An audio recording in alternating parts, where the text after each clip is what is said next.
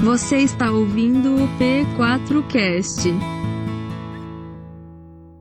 Eu tenho uma missão aqui em cima hoje. E a minha missão é gerar fé no teu coração. A fé vem pelo ouvir, e ouvir pela palavra de Deus. Minha missão ao pregar a palavra de Deus aqui hoje é que essa palavra gere fé em você, para que você viva algo poderoso na sua vida. Você entende isso? Esse amém não é um amém de uma igreja pentecostal. Se você entende isso, diga amém. Amém, amém quer dizer assim seja. E quando nós dizemos amém, crentes no Espírito Santo, nós estamos dizendo: Deus fará exatamente isso na minha vida, porque eu creio nisso. Deus abençoe ricamente você. Eu queria começar o meu sermão falando um pouquinho sobre algumas coisas que têm acontecido no nosso país. Essa semana nós pudemos ver alguns pastores sendo presos, alguns outros sendo acusados de crime, homicídio, inclusive. Como é triste quando a gente vê homens que deveriam fazer diferença na nação causando escândalo. Pastores presos por corrupção, pastores presos por porte de droga, no sentido de grande quantidade voltada ao tráfico, pastores sendo indiciados em acusação de homicídio. E só não respondendo já na cadeia por serem políticos com foro privilegiado. É uma tristeza ver o evangelho sendo escarnecido.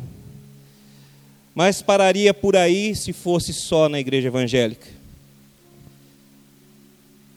Um padre sendo acusado de roubar milhões de reais do dinheiro dos seus fiéis, que estava sendo guardado para a construção de uma igreja, de uma catedral. E alguns meses atrás nós nos escandalizamos com um dos maiores líderes espíritas do Brasil sendo preso por vários e vários estupros. Como nós podemos viver fé quando líderes evangélicos, católicos e espíritas, que deveriam ter a responsabilidade de guiar aqueles que estão ouvindo o que eles falam a uma perspectiva de salvação e de transcendência, como que nós vivemos fé se nós vemos estes líderes sendo presos e acusados de crimes tão bárbaros? quanto corrupção na saúde do Rio de Janeiro, assassinato de um outro pastor, também no Rio de Janeiro, e abuso sexual, roubo por parte das outras religiões. Por isso que muitos essa semana ao enxergar toda essa situação das religiões, lembrou-se da célebre frase de Karl Marx: a religião é o ópio do povo. Agora, eu diria que o problema não é a religião, mas os religiosos. O problema não está no meio evangélico, nem no meio católico, nem no meio espírita. O problema está no homem caído, corrompido, que governa este mundo e as instituições desse mundo, incluindo os centros religiosos. O problema não é de religião, o problema é de caráter.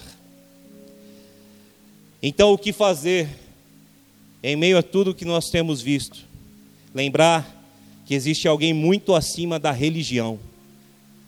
Um homem que, por não ser tomado por religião, morreu por mim e por você em uma cruz. Jesus Cristo, o Senhor, é muito mais do que o que os evangélicos, católicos ou espíritas podem apresentar. Porque Jesus Cristo não está preso nas cadeias religiosas, mentais e hipócritas do ser humano. Jesus Cristo está vivo e onde dois ou mais se reúnem em torno do nome dele, lá ele está. E tão certo quanto o ar que respiramos, Jesus está aqui, Jesus está na sua casa com a sua família. Tão certo quanto o ar que respiramos, o escândalo virá, porque Jesus assim disse: Mas ai daquele por meio de quem vem o escândalo. Jesus vai dizer que seria melhor que aquele através do qual o escândalo vem esse tal seria melhor para ele se ele amarrasse em seu pescoço uma grande pedra de moinho e se atirasse no mar, porque dura coisa é cair na mão do Deus vivo. E todos nós um dia estaremos diante dele. O escritor aos Hebreus vai nos dizer que ao homem é dado viver uma vez só, e depois disso virá o juízo. Então, todos grandes, pequenos, pobres, ricos, de toda raça, língua e nação, de todas as etnias, crentes e incrédulos, evangélicos, católicos, espíritas, todos estarão diante do trono do Senhor um dia para prestar contas dos seus atos. E naquele dia, ele vai olhar para os seus e dizer: servo bom e fiel, entra no gozo do teu Senhor e ele vai orar, olhar para os maus e vai dizer: Aparta-te de mim, pois eu não conheço vocês. E naquele dia dirão a ele: Eu expulsei demônios no teu nome, eu curei no teu nome. E ele dirá: Fora de mim, longe de mim, todos vocês que praticam a iniquidade. O nome de Jesus não autoriza corrupção. O nome de Jesus não autoriza estupro. O nome de Jesus não autoriza homicídio. O nome de Jesus não autoriza roubo. O nome de Jesus é precioso. É por isso que os demônios se sujeitam ao nome de Jesus. É por isso que as enfermidades recuam no nome de Jesus. É por isso que nós cremos que esse nome tem poder. E é sobre este nome que nós falaremos essa noite. Amém. Além da religiosidade. É o que nós precisamos ir. O título do meu sermão de hoje não poderia ser outro que não fé além da religiosidade. Quero falar sobre fé. Fé em Cristo, fé em Jesus, fé além da religiosidade que nos cerca, fé além da hipocrisia que nos toca. Gostaria que você, por favor, abrisse a sua Bíblia comigo no Evangelho de Lucas, capítulo 8. Que o amor de Deus possa tocar os nossos corações nessa noite. Que Deus tenha misericórdia de todos nós que o Espírito nos console em nome de Jesus. Quero que você abra, por favor, em Lucas capítulo 8. Nós leremos do verso 40 ao verso 55. Deixe sua Bíblia aberta, por favor. Curve sua fronte. Vamos orar mais uma vez ao nosso Deus. Pai de amor, muito obrigado porque o Senhor deu o seu Filho unigênito para morrer em nós, por nós, em uma cruz. Jesus Cristo, Senhor, obrigado por ter feito esse sacrifício terrível por obediência ao nosso Pai de amor. Espírito Santo de Deus, obrigado por estar neste mundo e ainda hoje convencer o homem do pecado, da justiça e do juízo.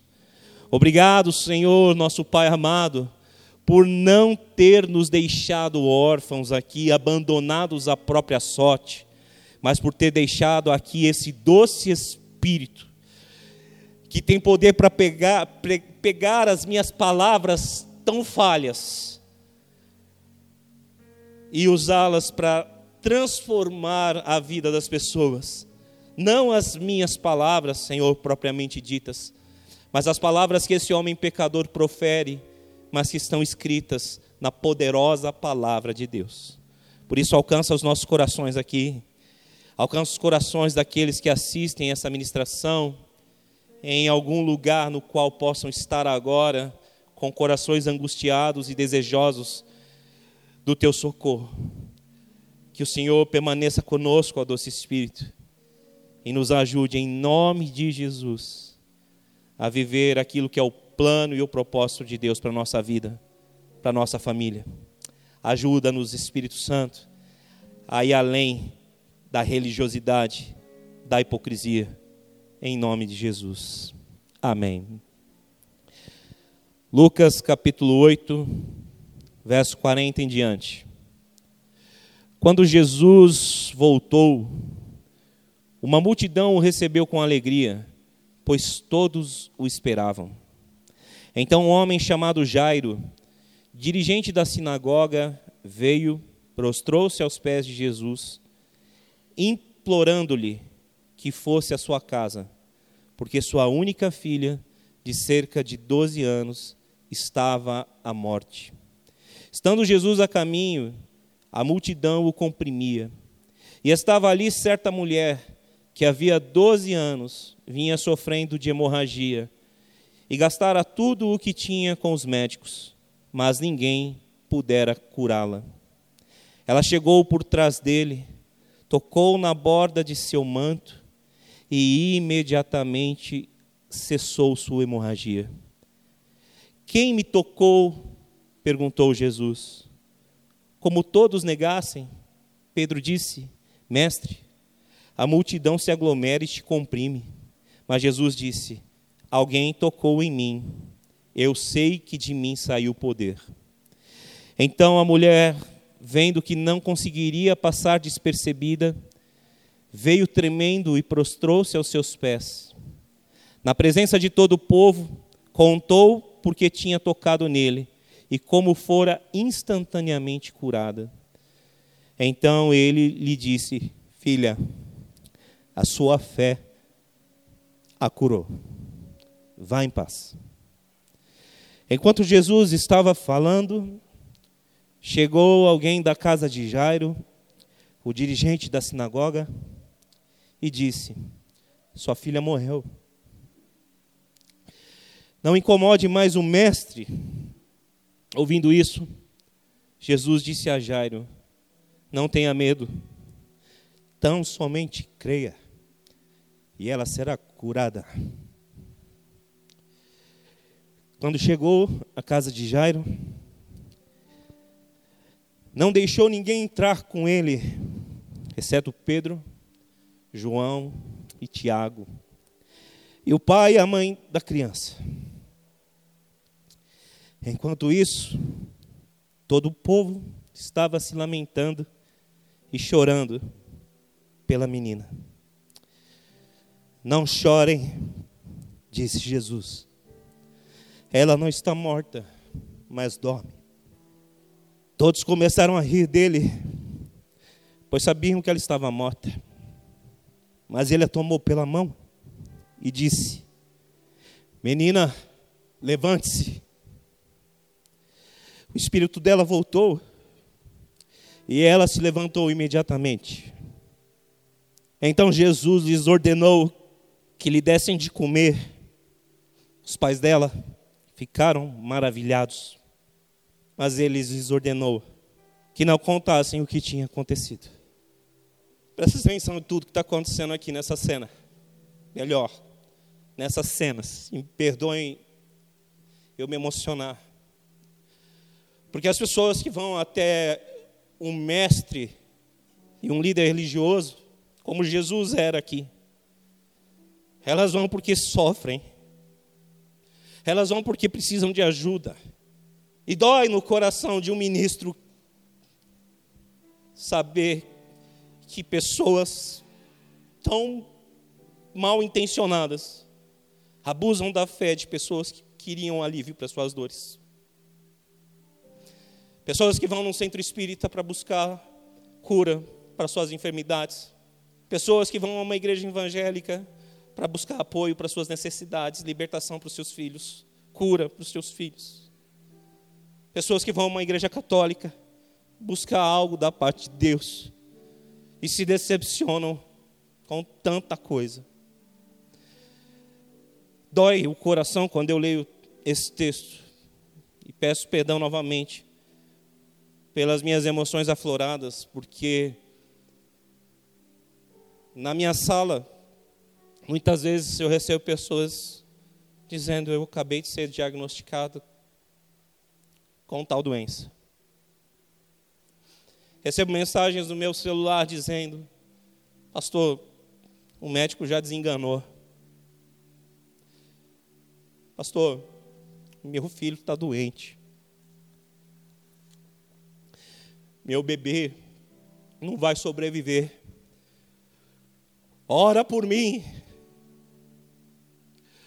Pede a Deus para ter misericórdia e curar. Porque as pessoas olham para um líder religioso impotente, humano e falho e acreditam que ele representa o poder e a unção que estava em Jesus Cristo. E de fato elas têm toda a razão. Porque os homens de Deus têm, em nome de Cristo, autoridade para curar os enfermos, expulsar os demônios e ressuscitar os mortos. Mas não são os homens que se dizem de Deus. São os homens que de fato são de Deus que têm essa autoridade. Mas as pessoas, infelizmente, não conseguem enxergar, às vezes, que por trás da aparência do bem existe a essência do mal e por isso sofrem. Mas todos os religiosos pagarão um preço terrível diante de Deus. Por isso que nós descansemos o nosso coração. E eu quero descansar agora o meu para poder pregar o que Deus falou comigo na Sua palavra, através da cura da mulher que sofria com fluxo de sangue e da filha de Jairo. Então que você receba essa palavra, não me olhando como um homem santo, não me olhando como um homem bom, mas olhando que a palavra de Deus é verdadeira, porque Deus tem compromisso com a Sua palavra. Por isso, por ter compromisso com a Sua palavra e ter compromisso com o nome de Jesus. Os que usarem o nome de Jesus para se autopromover e para usurpar direitos de pessoas e para abusar de pessoas já estão condenados ao inferno lugar aonde a praga não morre, onde a dor e ranger de dentes infinito, lugar terrível de sofrimento, reservado aos líderes religiosos hipócritas, mentirosos, que usurpam do direito das pessoas de conhecer o verdadeiro Cristo. E eu quero profetizar em nome de Jesus que você vai conhecer o Cristo verdadeiro, através da única e verdadeira palavra que representa Cristo, a Bíblia Sagrada. Invista tempo em ler a Bíblia. Invista tempo em conhecer a Escritura, porque quando você conhecê-la, ninguém vai te enganar. Jesus alertou que o povo de Deus errava em não conhecer as Escrituras e nem o poder de Deus. Os profetas alertaram que o povo perecia por falta de conhecimento, e essa verdade continua sendo viva hoje ainda. Por isso que todas as vezes que eu ministro sobre cura a alguém, eu sempre cito a palavra de Deus, porque Deus não tem compromisso com a minha boca, mas Ele tem compromisso com a palavra dele. Deus não tem compromisso com o nome do Rodrigo, mas Deus tem um compromisso com o nome de Jesus. Deus não tem compromisso com o nome de homens, mas Deus tem compromisso com o nome do seu filho. Porque Deus lhe deu um nome que está acima de todo nome, ao qual todo joelho se dobrará e toda língua confessará que Jesus é Senhor para a glória de Deus. Encerro dizendo: você que frequenta uma igreja, seja ela qual for, de denominação qual for, não tenha vergonha do Evangelho de Cristo por conta dos escândalos. Não tenha vergonha de continuar dizendo que existe um Deus no meio da igreja que está disposto a curar e sarar. Porque nunca a fé foi tão necessária às pessoas como no tempo chamado hoje tempo de doença, de praga, de pandemia, tempo de enfermidades físicas, emocionais e espirituais. E as pessoas estão sedentas por Deus e elas precisam de Deus. Quando você ouvir falar frases como essa de Karl Marx, que a religião é o ópio do povo, sempre diga que Jesus Cristo está acima da religião. E que ele, o Jesus de Nazaré, combateu a hipocrisia muito mais do que qualquer outro tipo de pecado.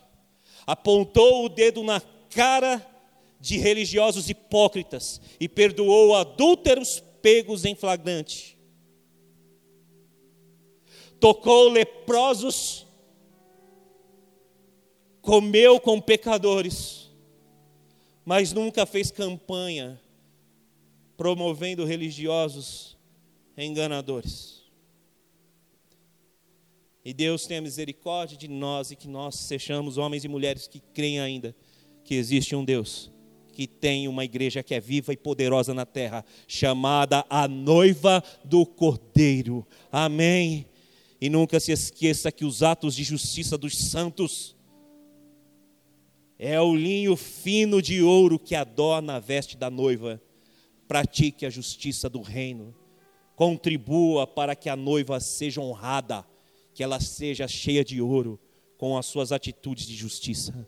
Não se omita e não tenha vergonha do Evangelho de Cristo. Amém. Nós lemos sobre a filha de Jairo e sobre a mulher com fluxo de sangue. Duas curas e várias lições nós temos aqui. Primeira lição que eu gostaria de deixar para você, falando sobre fé e cura. A cura através da fé que sempre rompe com os impedimentos. Amém?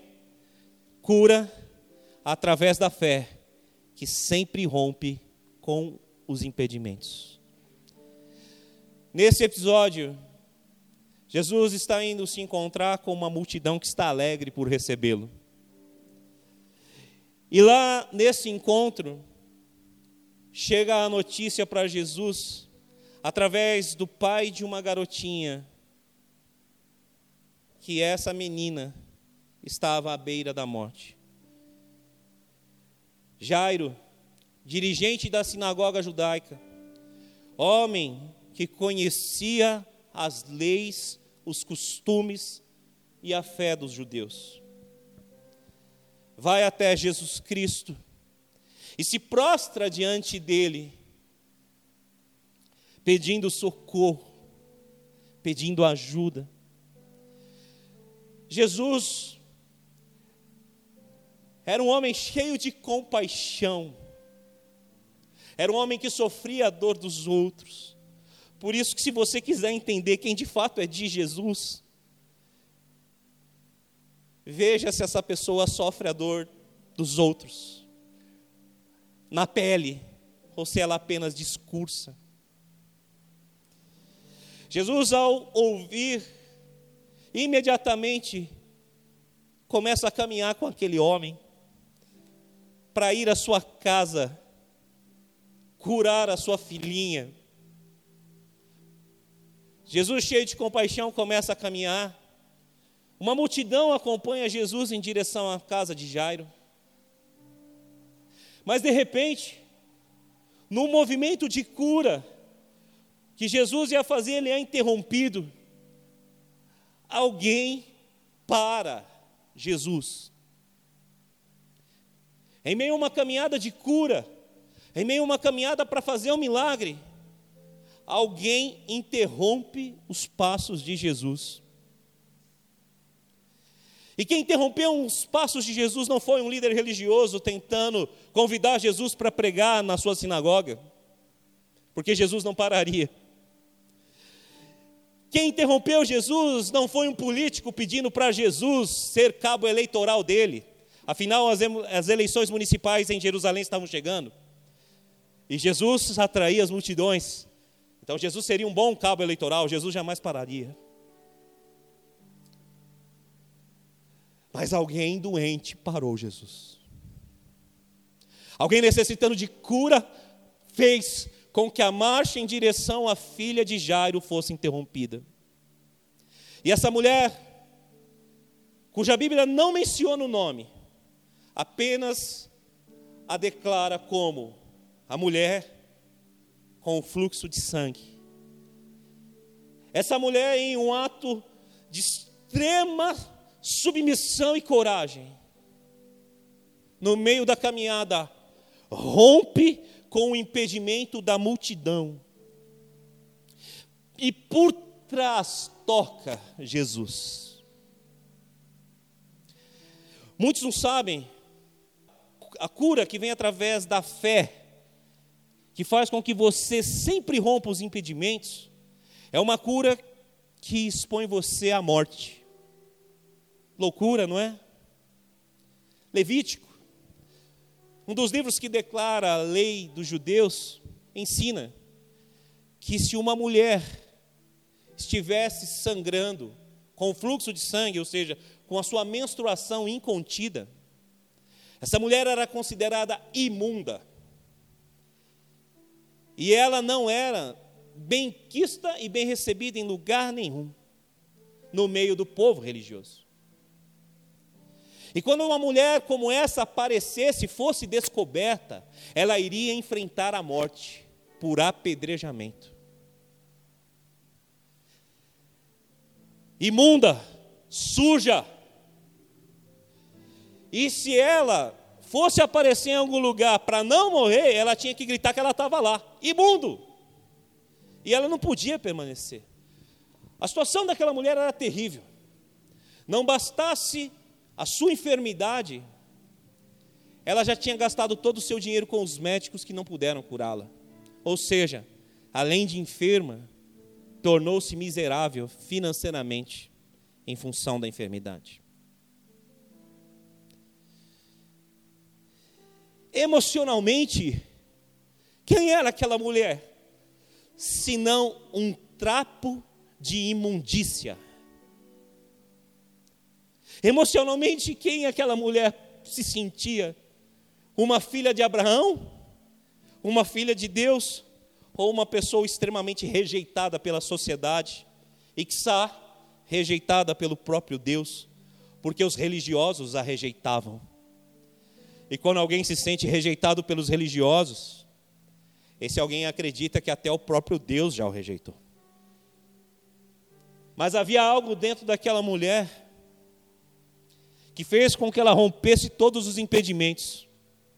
Ela não teve medo da morte, ela não teve medo do julgamento, ela não teve medo de absolutamente nada, porque dentro dela brotou uma fé que disse a ela: se eu tão somente tocar na orla das vestes de Jesus, eu serei curada. E num ato de extrema fé, devoção humilde, sem se achar digna de ao menos ser vista pelos olhos do grande profeta e mestre judeu, ela chega por trás dele e toca nas suas vestes. Jesus 100% Deus, cheio da unção do Espírito Santo, conforme nos ensina Atos dos Apóstolos, capítulo 10, verso 38, que Jesus de Nazaré, andou por todo o mundo, fazendo o bem e curando a todos os oprimidos do diabo, porque Deus era com ele. Amém? Deus era com Jesus. Jesus 100% Deus. Não tomou por usurpação, segundo Filipenses 2, 5 em diante, que o ser igual a Deus era algo ao qual devia apegar-se se humilhou e tomou forma de homem, tornou-se 100% humano. 100% Deus, humilhado em forma humana, abriu mão da onisciência do Deus Todo-Poderoso e faz a pergunta: quem me tocou? E Pedro responde: Senhor, a multidão te comprime, a aglomeração está aqui. Como que o senhor pergunta quem te tocou? Está todo mundo te tocando.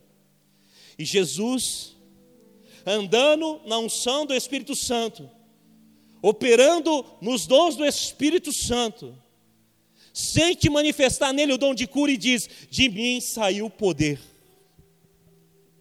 E aquela mulher, no verso de número 47, que vai dizer que não queria ser percebida, prostrou-se aos seus pés, tremendo, e disse: Fui eu, Senhor, quem te tocou.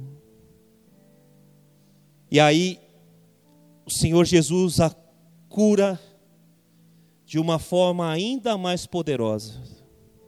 Porque aquela mulher já poderia ter ido embora para sua casa, porque o seu corpo estava curado, mas ela ainda era uma mulher desprezada. Um trapo de imundícia ambulante, que os religiosos tinham nojo, que as pessoas não queriam saber.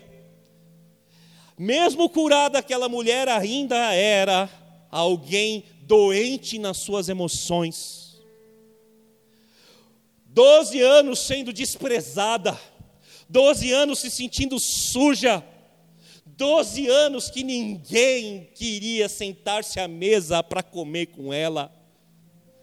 Quem sabe doze anos nos quais as melhores amigas a deixaram sozinha, quem sabe 12 anos onde a sua família a deixou de lado, porque a religião proibia de se reunir com ela, porque ela era imunda.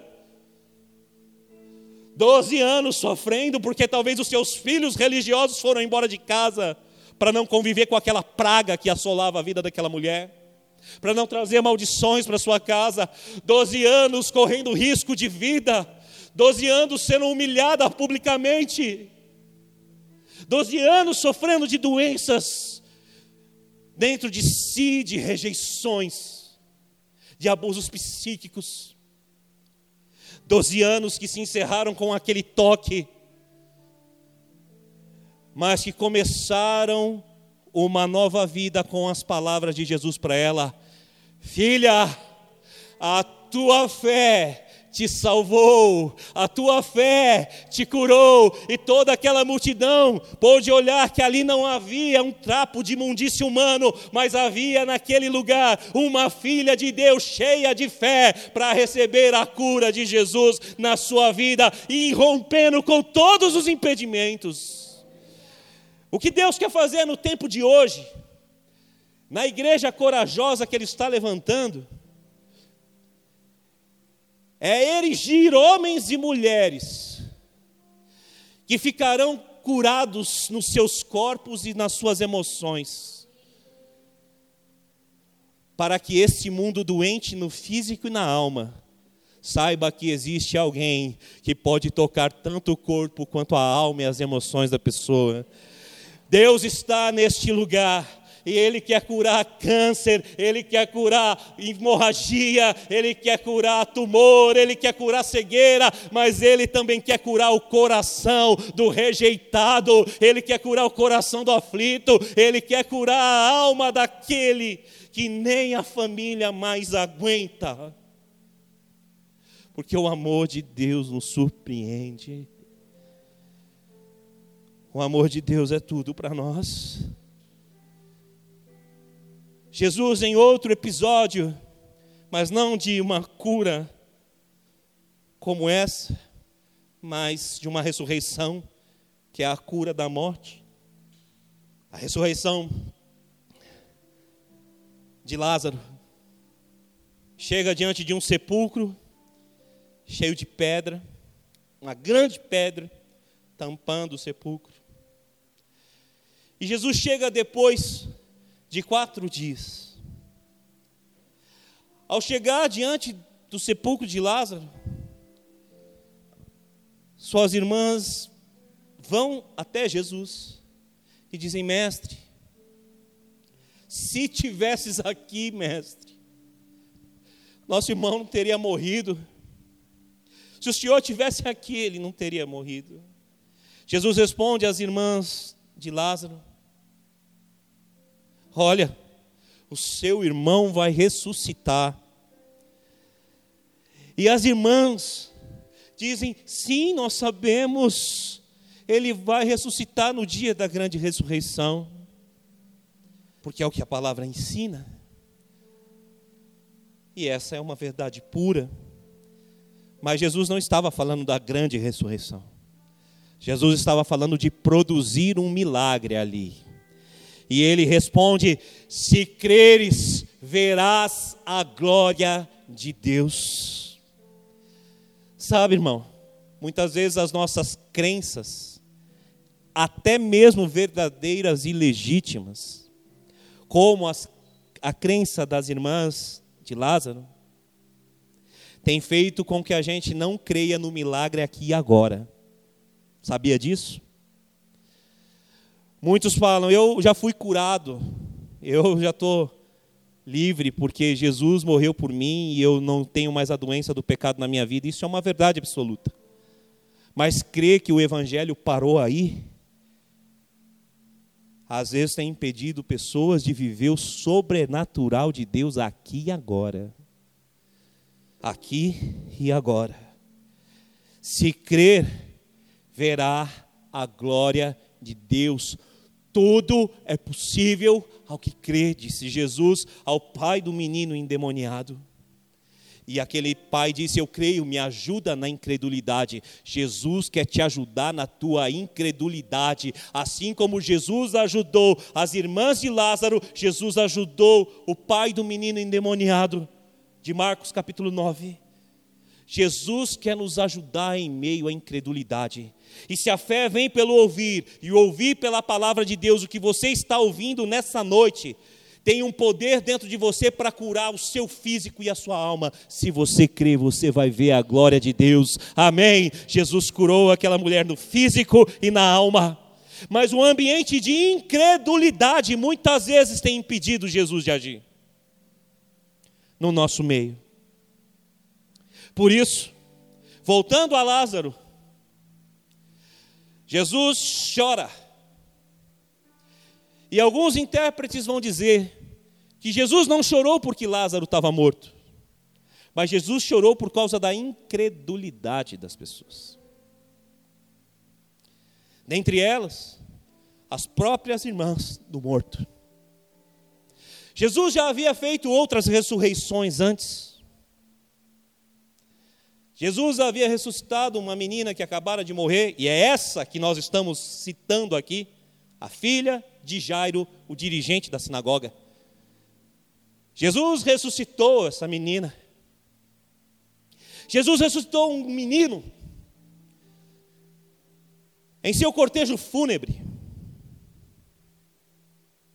Mas nunca nenhum morto havia sido ressuscitado depois de quatro dias morto. Jesus demorou quatro dias para chegar aonde estava Lázaro. E na cultura judaica e hebraica, na cultura daqueles homens, eles entendiam que o espírito permanecia ao lado do corpo e poderia voltar ao corpo do morto até o terceiro dia de sua morte.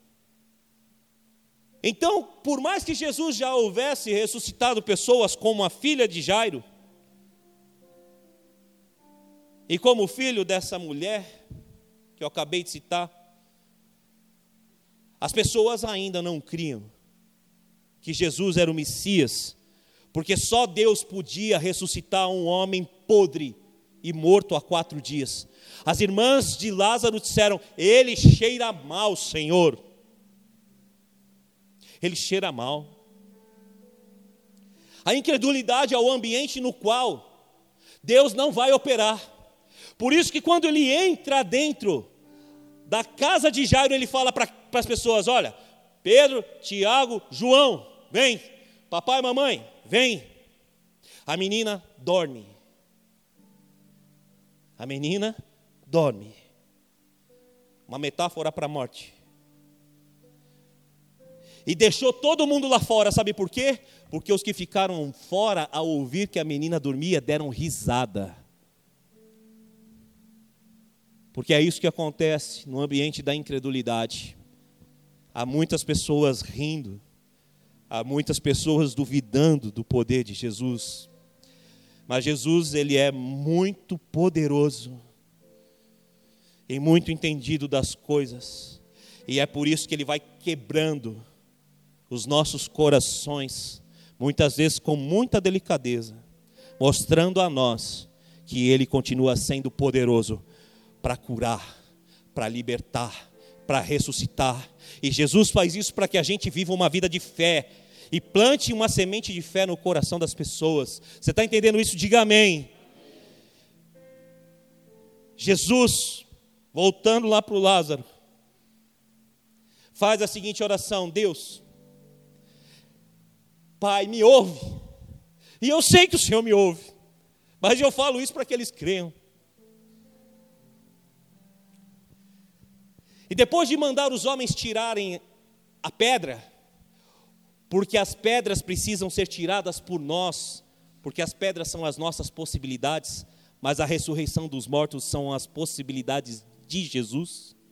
O que é possível, você faz, e o que é impossível, o Senhor faz. Os homens tiram a pedra, Jesus faz a oração e diz: Lázaro, sai. E o morto de quatro dias ressuscitou. Porque basta uma palavra do Senhor para que as impossibilidades sejam totalmente destruídas. Basta uma palavra de Deus na sua vida, amado irmão. Basta uma palavra do Senhor no seu coração. Se você recebê-la com fé dentro de você, eu creio que as impossibilidades serão destruídas na sua vida. Receba isso, no nome de Jesus. Cura da mulher do fluxo de sangue é uma cura que rompe os impedimentos. Cura da filha de Jairo é uma cura que rompe com as más notícias. Quantos impedimentos há no dia de hoje? Quantas más notícias há no dia de hoje? Você acredita que Deus existe? Acredita que Ele existe? Agora você tem fé que Ele pode e quer te abençoar?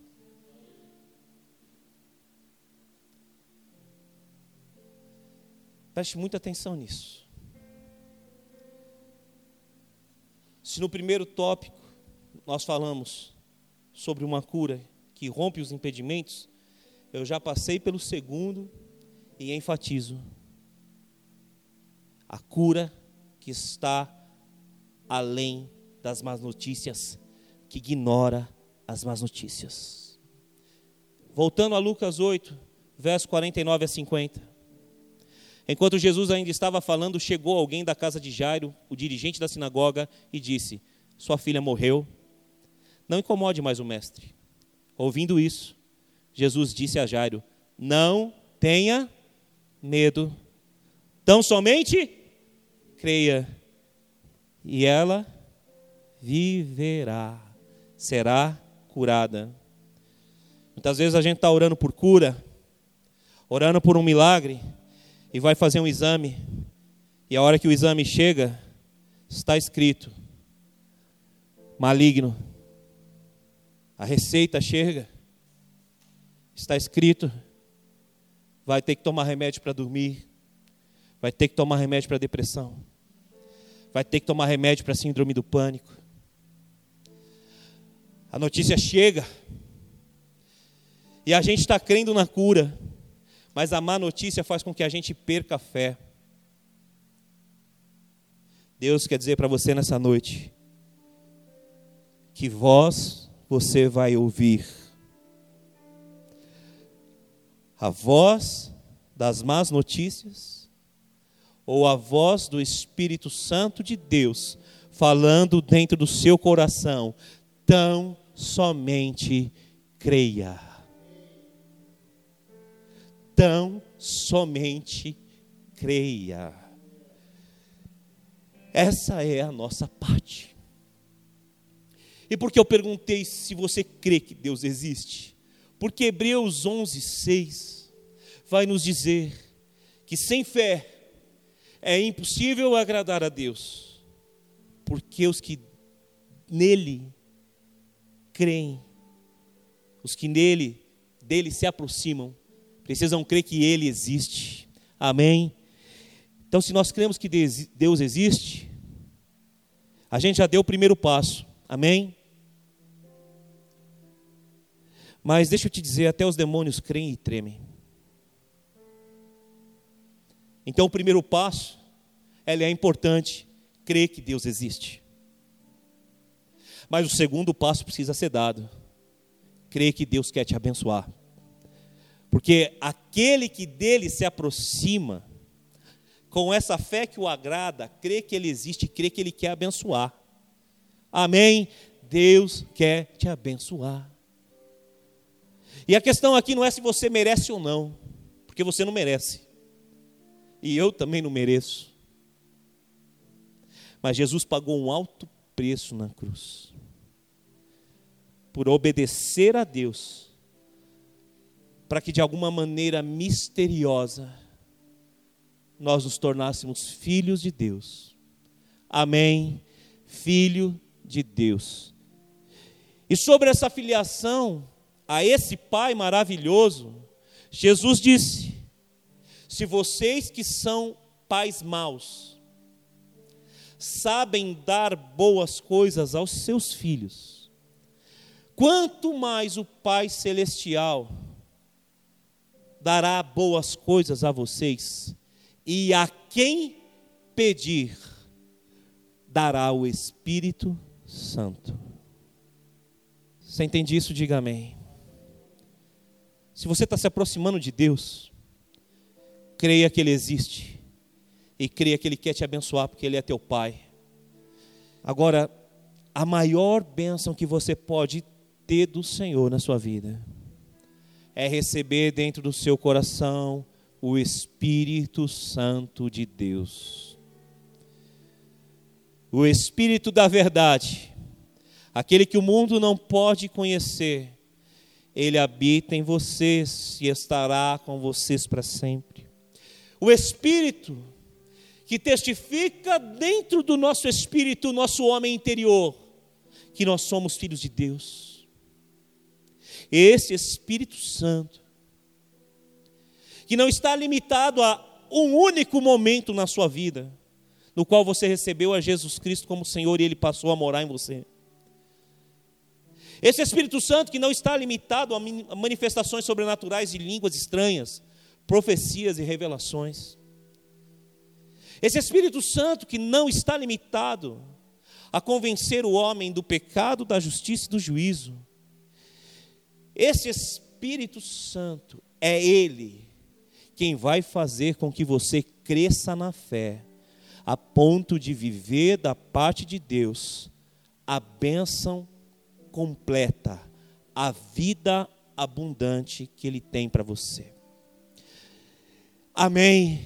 Você está entendendo isso? Nós estamos vivendo um tempo nessa igreja no qual Deus tem sido muito forte ao nos ministrar. Não tenha medo.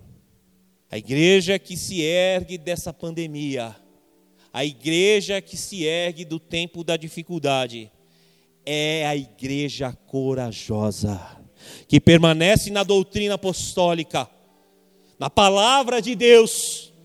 A igreja que se ergue na pandemia é a igreja da comunhão, do relacionamento, não virtual, mas pessoal, inigualável dos santos no Espírito de Deus. A igreja que se ergue agora é a igreja que parte o pão.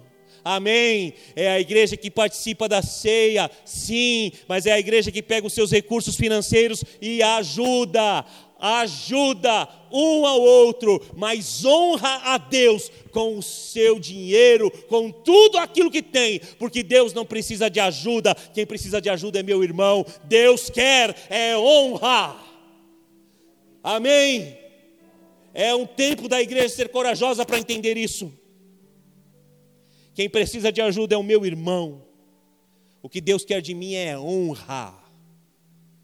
Eu honro ao Senhor compartilho o meu pão dentro da igreja, para que a igreja ajude os meus irmãos. A igreja corajosa vai romper com essa mentalidade medíocre de acreditar que o Espírito Santo está limitado, de acreditar que os dons espirituais cessaram, a igreja corajosa vai romper com a mentalidade medíocre daqueles que jogam suas moedas dentro da igreja, dizendo: Eu estou ajudando. e vai transformar esses homens e mulheres em verdadeiros homens de honra, mulheres de honra, que honram a Deus com tudo que tem, tudo que são. Você está entendendo isso? Diga amém. Se você quer fazer parte dessa igreja nova, diga amém. A igreja corajosa é a igreja que ora na revelação de Deus, que não tem medo de viver o que Deus revelou na Sua palavra. Aqui eu vou querer já ir encerrando o meu sermão.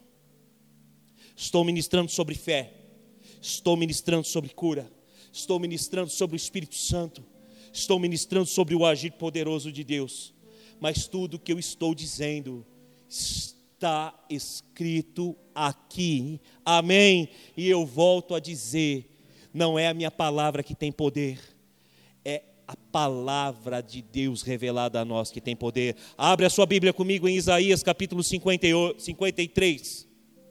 Isaías 53. Nós vamos ler o verso 4. E também leremos o verso 5. Amém. Primeira lição que a gente tirou das duas curas. A cura através do irromper das dificuldades. Você entendeu isso? Diga amém. Segunda lição: a cura através do ignorar as más notícias. E dentro de tudo isso nós estamos falando sobre fé, sobre um Deus que existe e que você crê que ele existe, e que eu creio que ele existe, mas que até os demônios creem e tremem. Então nós precisamos crer que ele existe e crer que ele quer nos abençoar. Amém. Para viver essas duas perspectivas de cura. Nós precisamos crer conforme Hebreus 11, 6 nos ensina. E em que está baseada a nossa crença num ser que é o Criador de todas as coisas. Como foi ministrado pelo Samir aqui, num ser que é Criador, que é salva, Salvador e que é digno de adoração. Amém? Num ser cujo caráter é imutável, está abalada a nossa fé. Amém?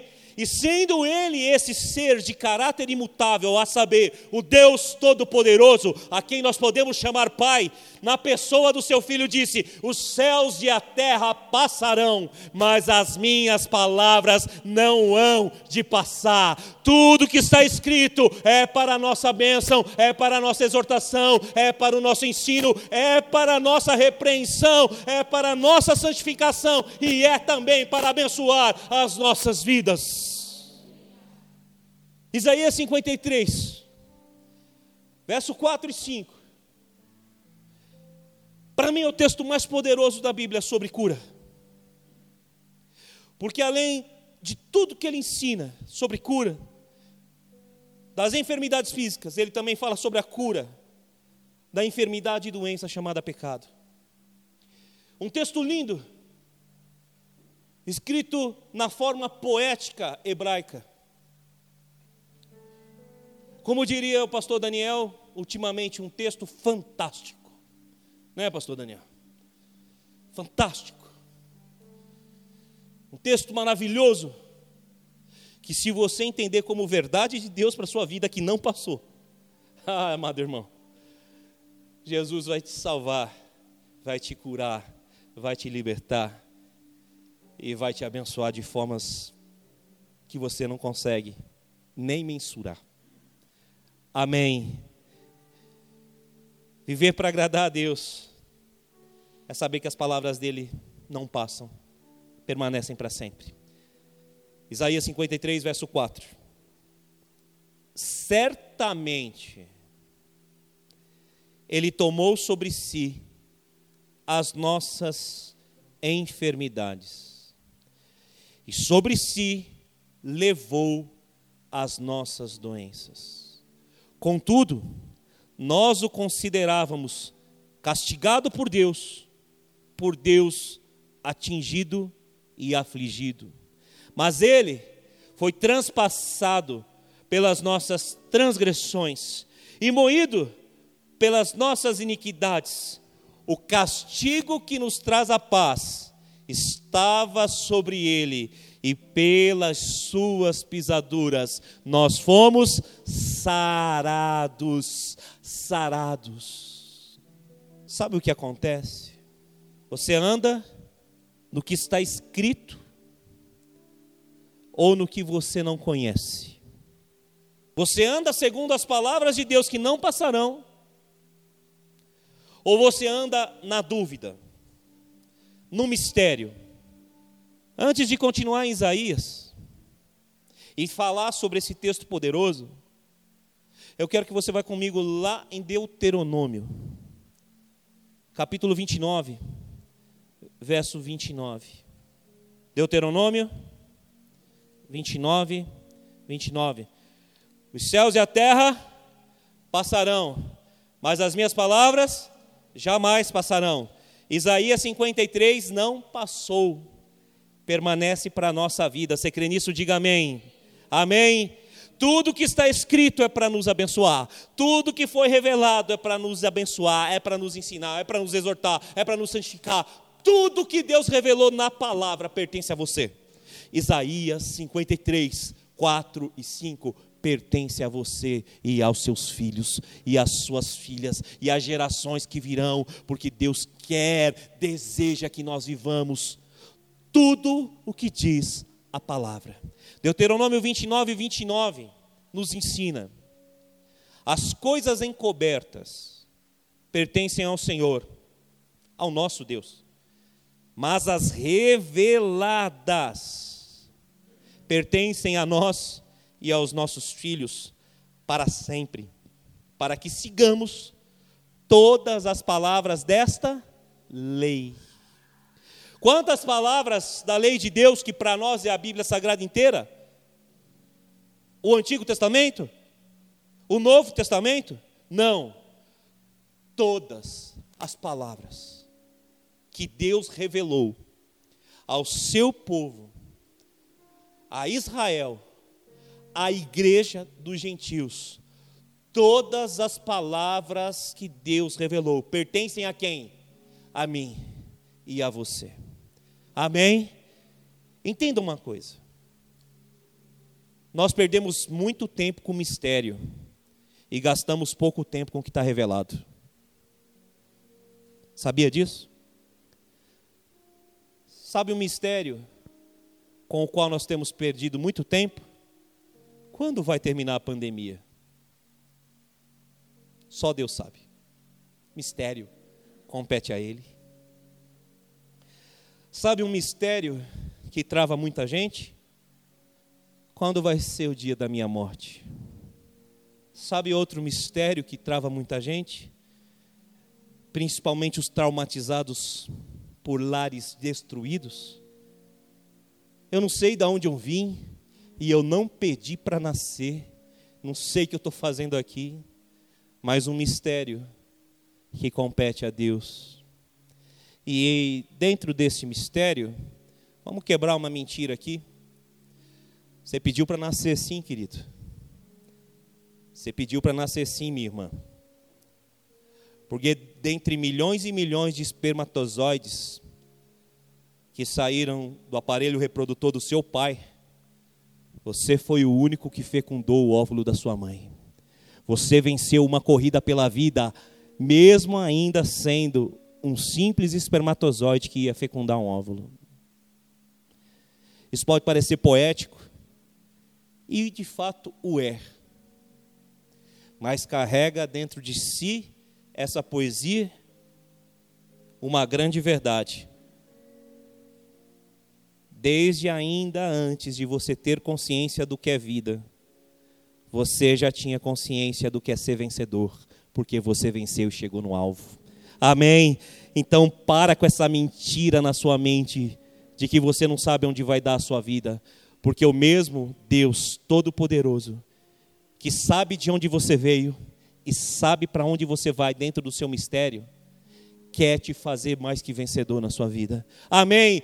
Isso aqui não é pregação de autoajuda, irmão. Não é pregação para te pôr para o alto. O que nós precisamos não é de autoajuda, não é ajudar a nós mesmos. O que nós precisamos é de ajuda do alto, e a ajuda do alto está aqui. É a palavra de Deus para nós. Diga amém se você entende isso. A palavra de Deus para nós. Preocupe-se com o que Deus revelou para você. E Deus não revelou o dia da sua morte. E Deus não revelou pelos sofrimentos pelos quais você vai passar na vida. Deus não revelou as tristezas, Deus não revelou as enfermidades, mas Deus revelou que as suas doenças, suas enfermidades foram levadas por Jesus na cruz. Deus revelou isso. Isaías 53, 4 vai dizer: Ele tomou sobre si as nossas enfermidades, levou sobre si as nossas doenças. Então, o câncer não é seu, porque ele levou as nossas doenças. Os tumores não são seus. As pedras no rim não são suas. As doenças do ovário não são suas. Nenhuma enfermidade pertence a você, porque Ele já levou as nossas enfermidades. Ele já levou. Então, se Ele levou, você tome posse do que está revelado e diga: Ele levou sobre si essa doença pelas pisaduras do Senhor Jesus, eu declaro a cura no meu corpo, em o nome de Jesus, amém. Viver a coragem para a igreja dos dias de hoje, dentro do contexto da doutrina apostólica, é entender que aqueles sinais, esses sinais, acompanharão os que crerem, em meu nome expulsarão demônios, curarão os enfermos. A igreja corajosa precisa viver o que Jesus viveu, porque ele disse: Aquele que crê fará as mesmas obras que eu tenho feito, e obras maiores ainda fará. Nós precisamos sair da mediocridade de uma igreja que tem fé para colocar comida na mesa da viúva, para colocar comida na mesa do órfão, para visitar os doentes no hospital, que é uma das coisas que Jesus fez, não visitar no hospital, mas ir lá no tanque de Betesda, o hospital daquela época, e no meio das ruas, os hospitais daquela época. Nós precisamos ir nesses lugares, nós precisamos ir onde estão os doentes, visitá-los, amá-los, ter compaixão, mas não pare aí, declare sobre os enfermos a palavra que diz: Ele levou sobre si. Ele levou sobre si as enfermidades. Mas, pastor, eu tenho medo, porque e se não for curado? E se eu não for curado, pastor, eu tenho medo. A não cura não está revelada, irmão. É o um mistério. A morte é um mistério. Você não sabe nem se você chega na tua casa. Dentro do mistério de Deus está a chegada de cada um de nós em casa. Nós não sabemos se chegaremos. É verdade ou é mentira isso? Então para de se preocupar tanto com o mistério e se preocupa com o que está revelado. Se Deus vai curar ou não, é mistério. E se Ele cura, Ele é Deus. Se não cura, Ele é Deus. Mas Deus não pediu para você viver na mediocridade. Deus pediu para você ser herdeiro de Deus e co-herdeiro com Cristo de toda sorte de bênçãos nas regiões celestiais, se participar do sofrimento, para que venha participar da glória. Sabe que é participar do sofrimento de Cristo? É acreditar que a vontade de Deus é soberana, é acreditar que a vontade de Deus está acima da nossa vontade, é acreditar sim que Ele pode ou não curar, está no mistério dele, mas o que Ele revelou, nós vamos viver na íntegra, porque Jesus viveu isso aqui na íntegra, para que você pudesse tomar posse. Jesus precisou saber, precisou entender que Ele seria transpassado pelas feridas de todos nós, pelas nossas transgressões, pelas nossas dores, porque já estava revelado pelo profeta, já estava revelado por Deus, mas no Getsemane, ele sim disse: se é possível que faça, afasta de mim esse cálice sem que eu beba, mas faz a tua vontade. Porque Jesus andava na revelação, e não no medo, e não no mistério, porque Jesus não tinha passado por morte, Jesus não tinha se sentido longe de Deus em toda a sua vida humana, mas na cruz, no ápice do sofrimento humano, ele foi dizer: Deus meu, Deus meu, por que me abandonaste? Ao decidir obedecer a Deus, segundo aquilo que estava revelado, inclusive em Isaías.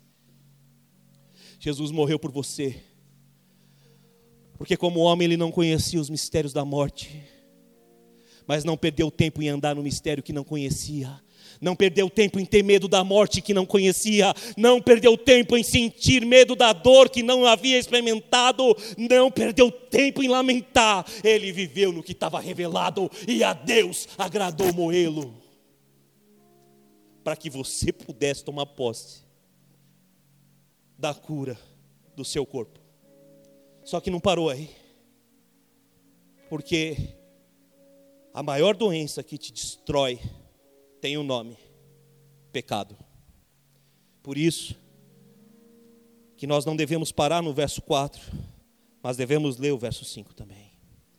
Mas ele foi transpassado por causa das nossas transgressões e esmagado por causa das nossas iniquidades. O castigo que nos traz paz estava sobre ele e pelas pisaduras, as feridas dele é que nós somos sarados. Deixa eu te dizer uma coisa. Deus não quer a gente vivendo nem no extremo nem no outro, amém? Não vive só na cura do corpo, só buscando a cura do corpo. Vive longe do pecado, porque Deus já te curou dele. Amém? E se você quer distância da enfermidade que não te pertence, o pecado também não pertence a você. Amém? Porque você nasceu de novo.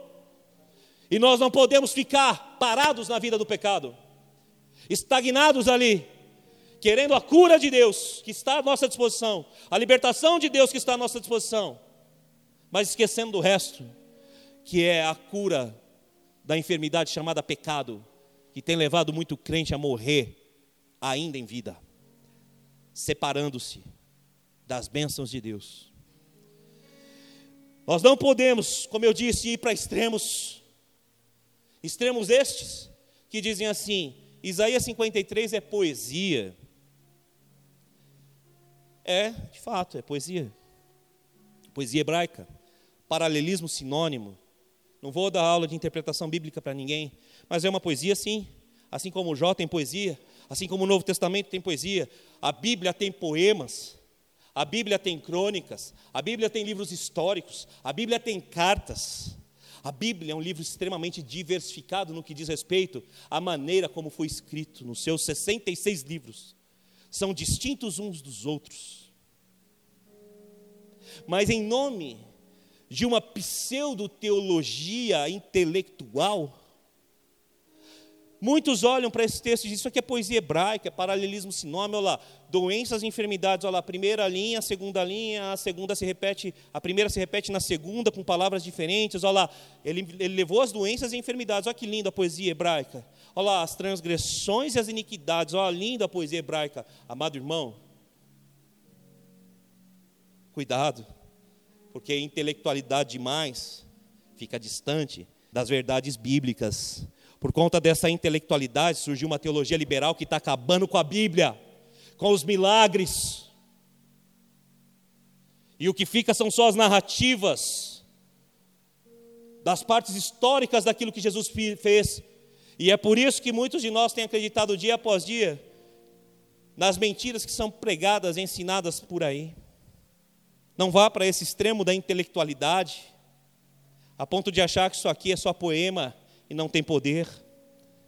Não vá para o outro extremo, quer dizer assim, não, isso aqui não tem nada a ver com enfermidade, isso aqui é tudo pecado. A enfermidade que Isaías está dizendo aqui é tudo pecado, irmão. Por favor, se você não acredita que Deus pode curar, não mata a fé daqueles que acreditam que Deus pode curar. Amém? É a palavra do Senhor que não passa, mas as suas opiniões não valem nada. E para construir opinião, por favor, estude. Por favor, estude. E eu posso te garantir que ao estudar a Bíblia, a fé e os milagres, você só tem duas opções para continuar um cristão evangélico. Duas opções para continuar um cristão. Ou você acredita que o Espírito Santo não opera mais hoje como operou no passado, e que tudo o que está escrito é apenas uma orientação para nós, para um viver santo e um conhecimento de Deus. e isso é muito bom, diga-se de passagem, ou você vai para esse lado e diz que milagres não acontecem mais, que nós estamos sujeitos mesmo a toda a desgraça desse mundo, e estamos, mas existe um Deus que pode impedir a desgraça desse mundo, ou você vai para um outro extremo, que só vive de milagre em milagre, de glória em glória, de língua estranha em língua estranha, de profecia em profecia, de movimento em movimento, e esquece de se santificar. Cuidado, porque é Deus 8 ou 80? Porque é Deus como nós imaginamos ser Ele? O máximo que você pensar a respeito de Deus nunca chegará nem a um pingo da água de todo o oceano de mistério e poder que Deus é. O máximo que você pensar de Deus nunca chegará a uma estrela desse gigantesco universo criado por Ele. Porque os olhos não viram, os ouvidos não ouviram, e não chegou ao coração do homem o que Deus preparou para aqueles que o amam. E sabe qual foi a maior coisa que Deus preparou para você? a salvação em Jesus. Amém? Os olhos não viram, os judeus não enxergaram, as mentes dos judeus, dos gregos, romanos não entenderam, os ouvidos de todos eles não ouviram, não chegou ao coração deles, nem nosso, ainda, a grande obra de salvação que ele fez por nós. E por mais que nós venhamos a tentar entender, jamais saberemos responder porque Deus fez o que fez, moendo o seu filho numa cruz, para salvar um pecador como você. Então, se Deus é verdadeiro para você, seja Ele verdadeiro e todo homem mentiroso, seja Deus verdadeiro e todo homem mentiroso. Seja a palavra de Deus imutável e toda a palavra dos homens mentirosa. Seja os decretos de Deus invioláveis e os decretos dos homens cartas que podem ser rasgadas. Seja Deus exaltado e todos nós nos prostremos, porque o Deus de Abraão, Isaque e Jacó, o Deus de Jesus Cristo, nosso Senhor, é o mesmo ontem, hoje e será eternamente. Para viver uma vida de fé, que te leva a viver uma vida de cura, ultrapasse as limitações, os problemas e dificuldades, como a mulher do fluxo de sangue o fez, com humildade e santo temor diante de Deus, tocando por trás, pelas vestes. Se você quer viver uma vida de fé, de cura, para de dar ouvido para as más notícias que chegam para você, das declarações, cartas, palavras, e dê ouvidos àquele que diz: tão somente creia. Se você quer viver uma vida de milagre na sua vida, saiba que Deus existe e é abençoador da tua vida. Amém. E como ele mostra isso na sua palavra, nos seus decretos Gaste tempo na palavra e deixe os mistérios com Ele, porque você não sabe nada a respeito dos mistérios. Eu não sei nada a respeito dos mistérios, mas eu sei que toda palavra de Deus é para mim, para os meus filhos e para os filhos dos meus filhos, e a bênção dele guardará as nossas vidas nossa entrada, nossa saída, nosso deitar e nosso levantar. Bondade e misericórdia me seguirão todos os dias da minha vida. Receba isso no seu coração, em nome de Jesus. Que você tenha coragem para permanecer na palavra, na doutrina, no que está escrito revelado e tenha coragem para deixar os mistérios na mão do único que tem poder para saber se você vai chegar na sua casa hoje ou não, para dizer quem vive, quem morre, quando vive, quando morre. Deixe os mistérios para quem é o dono dos mistérios. Se aposte das revelações que Ele deu para você. Se coloque em pé para nós orarmos. Para mais informações, acesse www.igrejaprojeto4.com.br.